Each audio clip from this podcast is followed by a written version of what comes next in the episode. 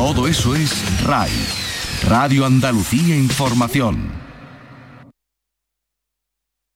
RAI fin de semana con Ángel Puche. Sábado 26 de junio, bienvenidos a RAI, a Radio Andalucía Información. Somos tu compañía durante las próximas dos horas y media con toda la información del día, música e información de Servicio Público de Andalucía.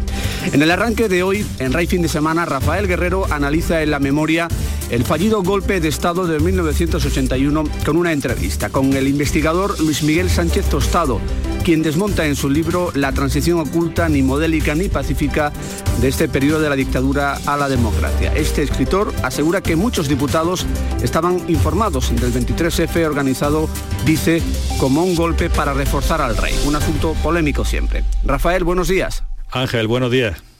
En RAI fin de semana. La memoria con Rafael Guerrero.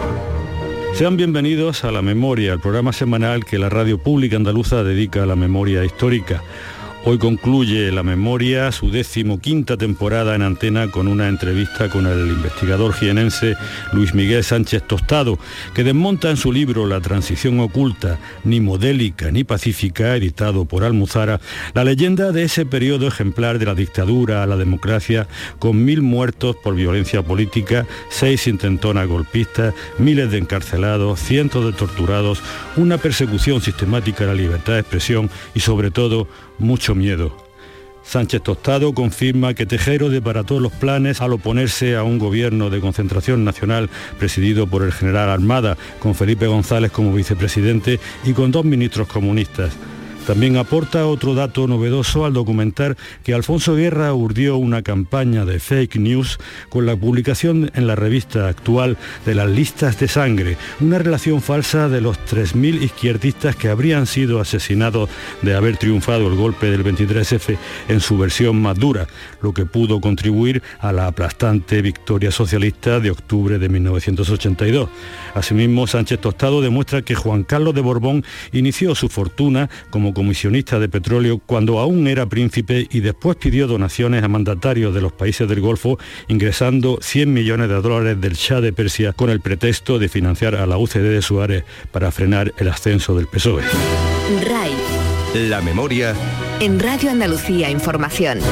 Nuestro invitado de hoy es uno de los escritores más prolíficos y galardonados de Andalucía, con nada menos que 37 obras publicadas y 19 premios literarios nacionales e internacionales. Historiador y criminólogo por la Universidad Complutense de Madrid, sus trabajos literarios han sido avalados y prologados por personalidades tan reconocidas como Paul Preston, como Juan Eslava Galán, Baltasar Garzón, Fanny Rubio, etc. Se trata de Luis Miguel Sánchez Tostado, cuya labor fue reconocida en 2014 por la Junta de Andalucía, que le concedió el premio Tejedores de la Memoria por su compromiso con la historia y la memoria democrática del pueblo andaluz. Como buen conocedor de la historia de la Guerra Civil en Jaén, ha escrito varios libros al respecto y ya en 2007 nos acompañó en nuestra visita a la capital jienense para contarnos cómo había sido el bombardeo de la aviación nazi que sufrió en la primavera del 37 el centro de la ciudad con 150 muertos aproximadamente. Aquello lo titulamos nosotros en nuestro programa como el Guernica andaluz. Pero hoy vamos a hablar con Luis Miguel de una memoria histórica más reciente, tan reciente que muchos de nosotros la hemos vivido en primera persona y la guardamos en la mente y en la retina. Vamos a hablar de su voluminoso libro titulado La transición oculta, ni modélica ni pacífica, editado por Almuzara. Luis Miguel Sánchez Tostado nos atiende por teléfono desde Jaén. Buenos días, Luis Miguel, y bienvenido a la memoria. Hola, ¿qué tal? Muchas gracias. Bien, comencemos por los eh, principios generales de tu tesis, de tu enorme ensayo, después de haber reunido y recordado tantos elementos históricos que juntos hacen caer el castillo de naipes de la pacífica y modélica transición. Hablamos de casi mil muertos por violencia política, de tensión laboral con huelgas por doquier, de seis intentonas golpistas, de ruido de sables, de corrupción, de manejos secretos internacionales y Pese a todo, el pueblo español, en vez de polarizarse, tal vez como ahora, apuesta por opciones políticas moderadas. Me da la impresión de que el verdadero artífice y sufridor de aquella transición no tan ejemplar fue el pueblo español y no los políticos, ¿no? Pues sí, si es que se nos ha mentido demasiado, ¿no? Y, y se han silenciado muchas cosas. Eh, hoy día, con los datos que tenemos, sería una frivolidad calificar a la transición de pacífica y modélica. Ni mucho menos fue pacífica porque, como bien has dicho, hubo casi un millar de muertos por motivos políticos, ¿no? Casi a 100 muertos por año, eso es una barbaridad. Eh, hubo 3.000 acciones violentas, eh, seis intentos de golpe de Estado, porque solo se habla del 23F y hubo, y otros, ¿no? Eh, hubo miles de encarcelados, cientos de torturados, 200 librerías incendiadas o destrozadas no podemos llamar a eso pacífico y desde luego no fue modélico porque se impuso una guerra sucia, las mafias policiales, la represión, la manipulación informativa, la impunidad de la ultraderecha ¿eh? y, del terrorismo de Estado, a, lo que habrá que, eh, que, sumar el azote de, ETA y bueno, se silenciaron también eh, espionaje, la tutela de la CIA, la influencia vaticana, los manejos del pardo, la corrupción, la falsedad tan frecuente en los atentados eh, e informes, ¿no? Y, por supuesto las cloacas policiales de muchos casos conocidos, ¿no? ¿Cómo, cómo va a ser modélica una, etapa así? Ya. Pues yo que he vivido ese periodo trabajando como periodista en Granada, en primera persona, sostengo que la transición se pudo quedar corta, pero que dado los riesgos evidentes de, de, involución, dado el poder y la influencia que tenían el franquismo, en los poderes militares, judicial, policial, etcétera, pues se hizo lo que se pudo, porque había mucho miedo, un miedo con mayúsculas al que tú te refieres también en el libro. Eso lo entendió hasta el Partido Comunista de Carrillo, renunciando a la bandera, al himno y a la República para poder ser legalizado. Está claro que aquella transición fue una transición democrática tutelada. Sí, sí, efectivamente. Eh, el famoso consenso ¿eh? se negoció bajo el paraguas del, miedo, ¿no?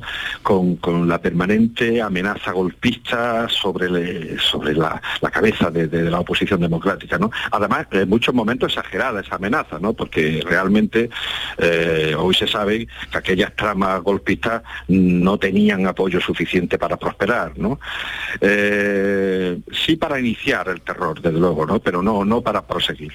el miedo justamente lo que has dicho. Eh, el miedo fue lo que hizo transigir a la oposición democrática y el miedo guió a los votantes hacia partidos moderados, ¿no?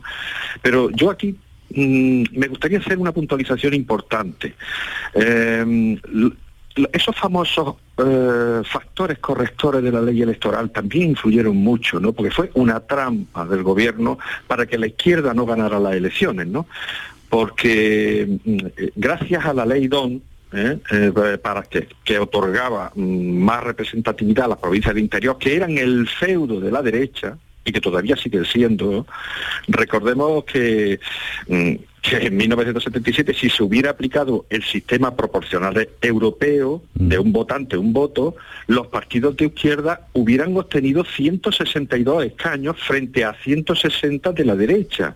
Y sin embargo, la ley DON eh, a través de eso, eh, esta triquiñuela, eh, la, derecha consigue 24 diputados más y en la izquierda 19 menos.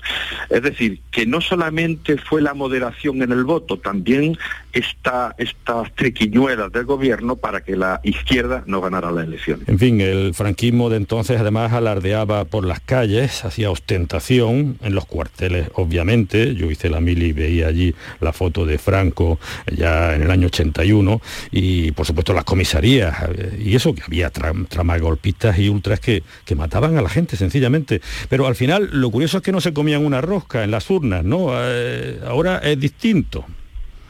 Sí, sí, bueno, no, eh, efectivamente, es que se veía que no había un apoyo a la ultraderecha, no lo hubo, no, sacaban votos, y, ni siquiera dentro del ejército había una cúpula militar muy franquista, muy reaccionaria, dispuesta incluso a llegar muy lejos, pero no tenía apoyo, no podían, no podían triunfar, ¿no? Pero, pero sí, era, era el miedo lo que dominó la, transición. Sí, hablemos un poquito del de tema de la, de la prensa, porque la prensa estaba amordazada, la presión era tremenda no solo las amenazas de prensa roja al paredón y los atentados, sino también la justicia que perseguía la libertad de expresión. Había secuestros, cierres de medios, periodistas condenados. Y mira, me vas a permitir, yo recuerdo que en 1980 escribí un reportaje en Ideal, eh, salió en portada a, Tutiplén denunciando una trama corrupta en la sanidad pública entre el jefe de traumatología de un hospital público y un ortopeda, que además afectaban a los cojos granadinos que tenían que esperar meses para lograr su prótesis por el embudo que se formaba a consecuencia del negocio de estos dos elementos, que impedía que el resto de las ortopedias pudieran vender sus prótesis y, que hubiera eh, más, más movilidad y demás. Al director y a mí nos pidieron siete años de cárcel por imprudencia temeraria, aplicando algo que tú recuerdas también en el libro, que es la jurisprudencia de la sentencia contra Xavier Binader del 79, que había denunciado tramas ultras entre la policía y el batallón vasco español. Estábamos en una democracia bajo mínimo. El caso de Xavier Binader que comenta fue muy sonado en su tiempo, ¿no? Eh, aquello ocurrió en 1979 cuando se Interview publica una serie de reportajes sobre la ultraderecha en el País Vasco, mm. el batallón vasco español, que luego ETA aprovechó para atentar contra un par de personas que se citaban y bueno, y la Audiencia Nacional condenó al periodista a siete años de prisión, pero, pero luego huyó a Francia y, y no regresó hasta 1984, previo pacto con el gobierno socialista, ¿no?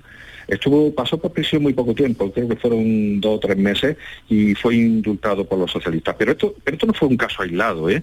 Había más de 400 periodistas, de periodistas procesados por divulgar corrupción o la brutalidad policial de, aquellos años, ¿no? Eh, muchos directores de periódicos como El País, Cambio 16, Pueblo, Ciudadanos, Diario 16, etcétera, fueron detenidos y procesados. La, eh, la revista Interview fue secuestrada hasta en ocho ocasiones. Y, y, lo más curioso es que en los últimos años, ahora vamos, eh, eh, los últimos 15 o 20 años, todavía se persigue y se acosa a periodistas y a historiadores que discrepan contra el discurso único de la transición. Sí, aquellos años eran, digamos, la víspera del 23 de, febrero del 81, el golpe más sonado, hubo otros, como bien has dicho, Operación Galaxia, que fue anterior y demás. Pero en fin, más que el golpe de Tejero, habría que hablar de la Operación Armada, así lo dices tú en tu capítulo, porque era una ceremonia de la confusión todavía con muchos cabos sueltos, pese a que hubo juicio y condenas, pero que apuntan mucho más arriba, tal vez en lo más alto, en las complicidades, ¿no? Sí, bueno, lo del 23F es que todavía la gente piensa a estas alturas que aquello fue eh, un golpe de unos cuantos guardias civiles fanáticos, y eso ni mucho menos fue así. ¿eh? eh a finales del 80, el CESIR, los servicios secretos, confeccionaron un informe que se llamó Panorámica, que informaba al gobierno y a la corona de que había cuatro conspiraciones golpistas preparadas, algunas de ellas muy radicales. ¿eh? Eh, entonces los servicios secretos planean la operación armada que se concretó luego en el 23F, que ni mucho menos, como he dicho, era un, golpe eh, derrocador, sino salvador de la, en un principio de la monarquía. ¿no? ahora sabemos que se iba a proteger a la corona y se iba a adelantarse a, una operación más violenta que, pudiera eh, haber prescindido del rey.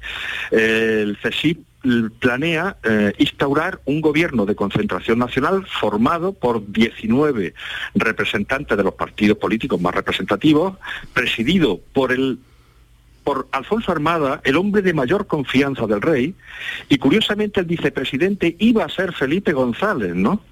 Esto eh, era emulando la operación de Gaulle eh, en Francia en 1958, ¿no? Lo que se pretendía es dar un giro de timón, destituir a Suárez, frenar la política autonomista, y atajar el terrorismo separatista y, por supuesto, consolidar la corona, ¿no? Eh, pero claro, mm, aquí no había en España los problemas mm, mm, bélicos que había eh, en Francia con, las, con sus colonias y entonces se tuvo que crear una crisis, se tuvo que fabricar una crisis institucional muy grave, como es el secuestro del Congreso, que, que esa parte se encargaría Tejero, ¿no?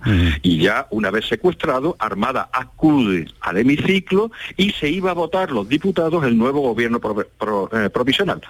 Por cierto, la mayoría de los diputados estaban informados. ¿eh? ¿Ah, sí?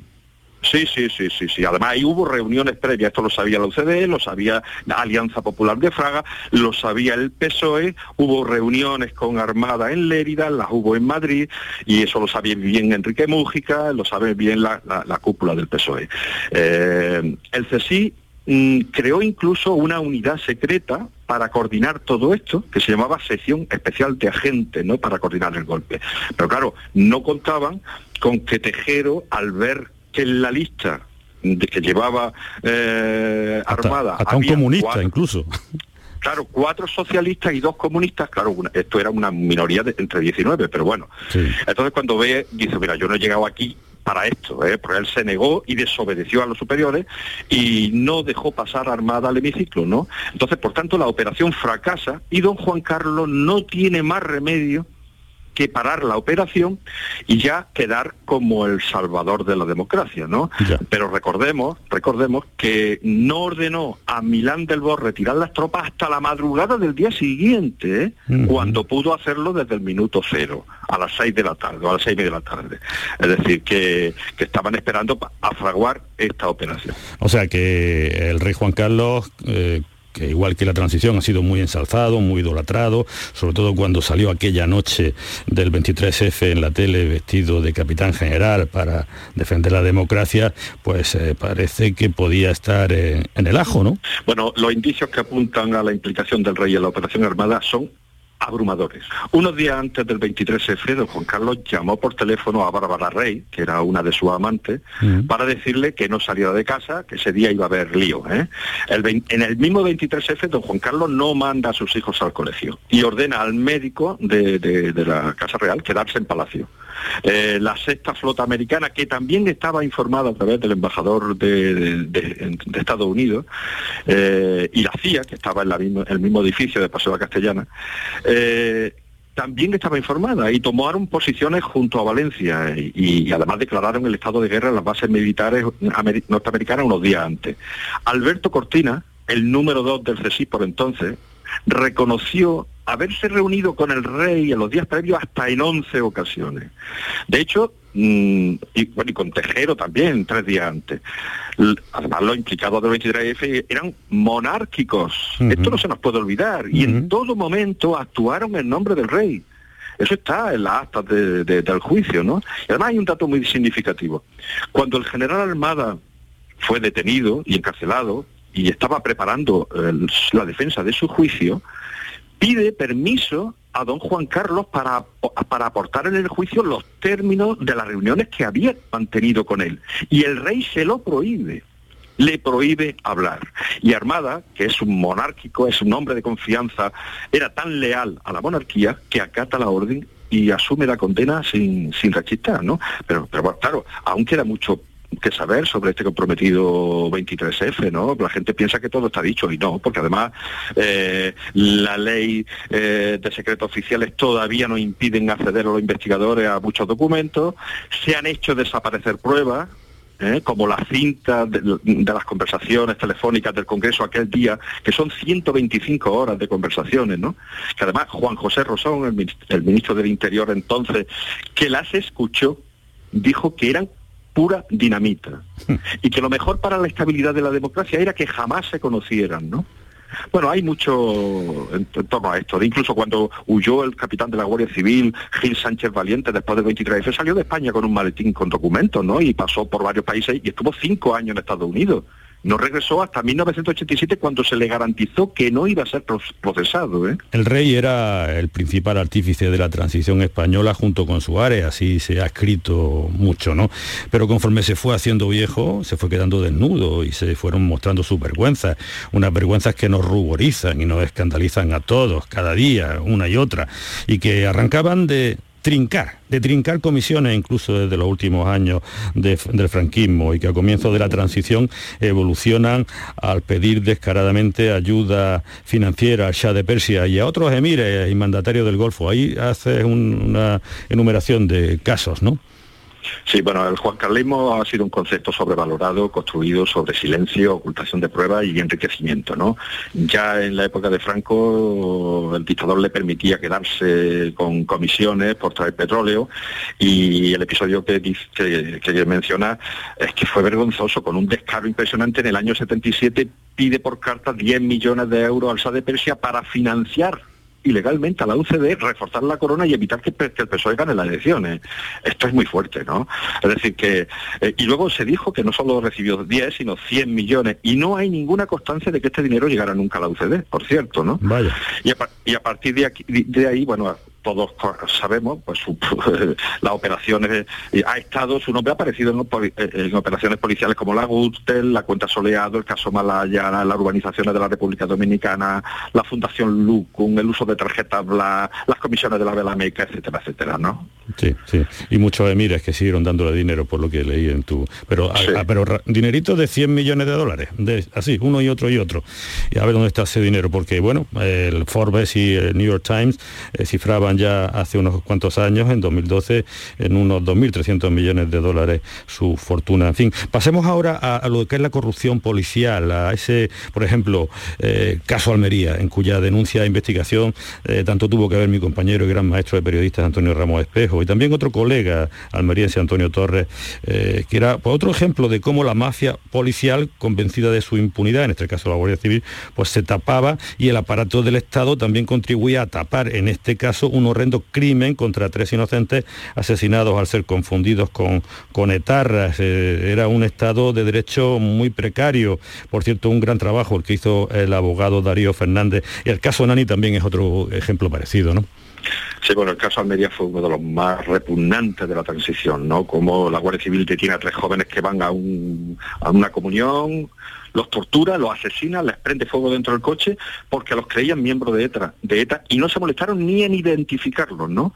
Y se crearon pruebas falsas. En fin, bueno, el abogado que menciona Darío Fernández le hicieron la vida imposible a este hombre, ¿no? Eh, hasta le colocaron una bomba en el coche y tuvo que irse a vivir a una cueva y, tuvo que dejar la, profesión después del juicio, ¿no?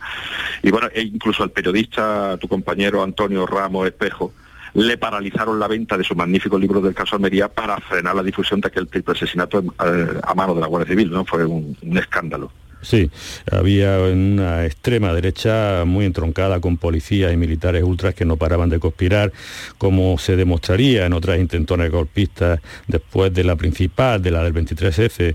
Eh, había como la abortada, que aprovechaba la omástica del rey para provocar una auténtica masacre, ¿no? Aquello fue, no se supo mucho de este tema, pero cuéntame. Sí, Sí, sí, efectivamente. El, 23F eh, fue la tercera de las seis intentonas que se han documentado. ¿no? La primera fue la Operación Galaxia en el 78, la segunda el 21 de octubre del 79, el 23F, que sería la tercera, el intento de secuestrar al rey en el, 24 de junio del 81, la del 27 de octubre del 82 o la, y la operación Zambombazo, ¿no? que estaba prevista para el 2 de julio del 85, que es la que tú refieres. Pues algunas de estas conspiraciones tenían mm, previstas unos atentados de unas matanzas increíbles, ¿no? La del 24 de junio tenía pensado explotar una bomba de gran potencia en el Nou Camp a la que existían más de 50.000 personas. Y la del 27 de octubre del 82 ah, mm, iban a volar un edificio de viviendas militares a ellos mismos, de sus propios compañeros. Para, endosarle el muerto a, ETA, ¿sabes? Efectivamente, efectivamente, una barbaridad, sí. Eh, hay un tema en el libro en el que tú te has volcado especialmente en reunir pruebas que lo acrediten, que son las listas de sangre del 23F. Personalmente yo recuerdo que pocos días después del 23F, que me pilló a caballo entre la mili y, trabajando en Ideal, compaginando tareas, me dijeron que en Granada había una lista, una lista negra de la trama ultra para cepillarse a unos cuantos periodistas rojos, entre los que yo me encontraba. Pero hubo unas listas de sangre publicadas en la revista del PSOE actual sobre los 3.000 españoles que iban a ser fusilados tras el caso de haber, haber triunfado el golpe de 23F. Y unas listas que fueron falsas y que perseguían un objetivo mm, más bien electoral, ¿no? En las vísperas de, de aquella histórica victoria del PSOE en octubre del 82. Efectivamente, esto es un episodio que se ha conocido después de 40 años gracias a mi libro La transición oculta.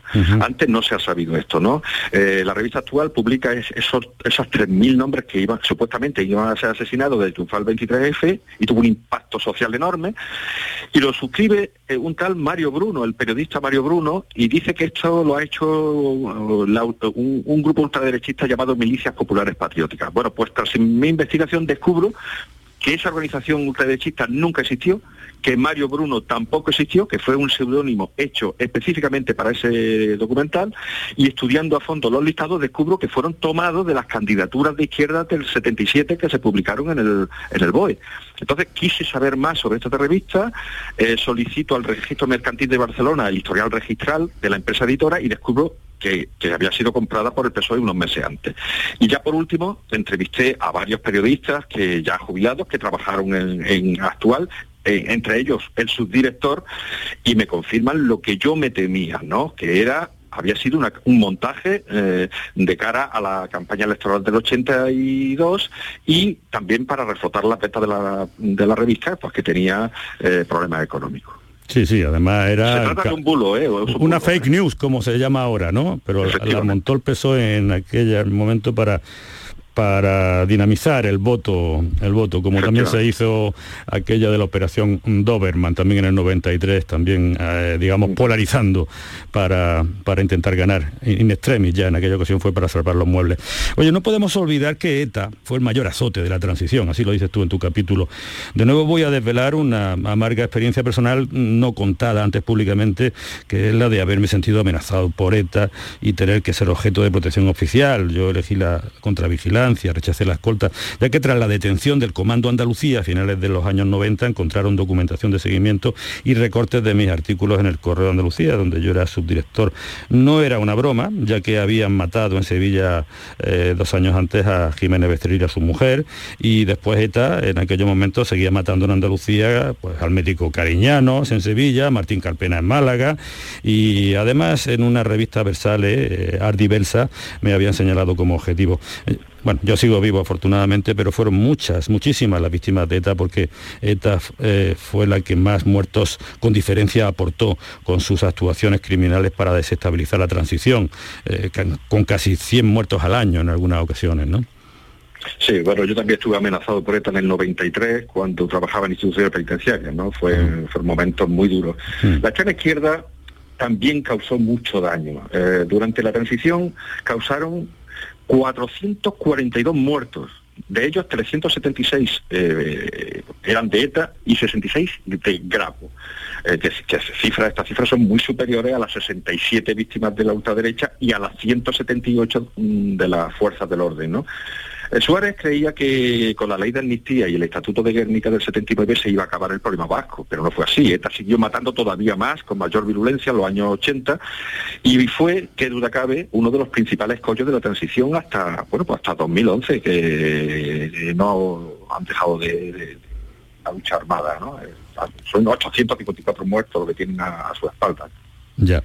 Eh, por cierto, sabemos que el dinero de la socialdemocracia alemana de Willy Brandt, con las bendiciones de la izquierda, la Internacional Socialista de los Palmes, sirvió para reforzar al PSOE, al PSOE renovado de Felipe González, pero no hay que olvidar el papel de la CIA en encauzar al PSOE renovado hacia la moderación, facilitando el entendimiento con los poderes fácticos, sobre todo económicos y financieros.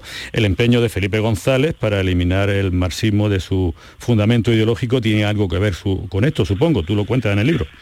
Sí, bueno, el PSOE no solo reforzó la socialdemocracia alemana, también mecenas como la familia Sarasola, la banca con créditos electorales a fondo perdido, los mismos franquistas reformistas dieron más facilidades al PSOE que a otros partidos de la, de la izquierda porque tenían sobre todo el ascenso del Partido Comunista. ¿no? Los servicios secretos franquistas eh, facilitaron la cobertura a la candidatura de González en el Congreso de Surenes del 74 para debilitar al PC, que era lo que le preocupaba. ¿no? Luego la tutela de los Estados Unidos, como bien dicen, ¿no? Eh, tanto, tanto a Felipe como a, con Juan Carlos I fue muy relevante. La transición española mm, parece que no fue tan ejemplar, ni tan modélica, ni siquiera tan pacífica. Esa es la conclusión a la que se llega al leerse el voluminoso libro del investigador jienense Luis Miguel Sánchez Tostado, titulado La transición oculta. Un libro que pone el foco no tanto en las luces de aquel periodo, de aquel periodo histórico, que han sido ensalzadas hasta la extenuación, sino para iluminar las sombras, que fueron muchas y que no han trascendido tanto. La historia hay que ponderarla, hay que contrastarla para conocerla a fondo. Todo lo que se cuenta en las 600 páginas de este libro editado por Almuzara es cierto. Ahí están las más de 700 anotaciones a pie de página para corroborarlo. Gracias Luis Miguel por tu aportación crítica y documentada para conocer la transición. Gracias a vosotros por invitarme. Les recuerdo que La Memoria está presente en Twitter con la cuenta arroba La Memoria Radio y en Facebook como programa La Memoria y que se pueden escuchar los programas más recientes a través de la página web de Canal Sur en el servicio de radio a la carta. Rafael Guerrero se despide de ustedes también en nombre de Adolfo Martín en la realización y de Rubén Ergueta con sus montajes gráficos para promoción visual en redes sociales. Y así concluimos la decimoquinta temporada en antena de la memoria. Que pasen un buen verano.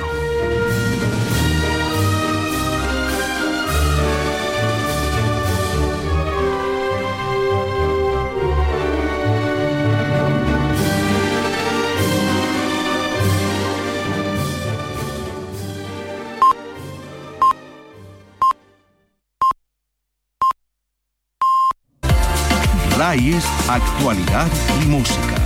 Radio Andalucía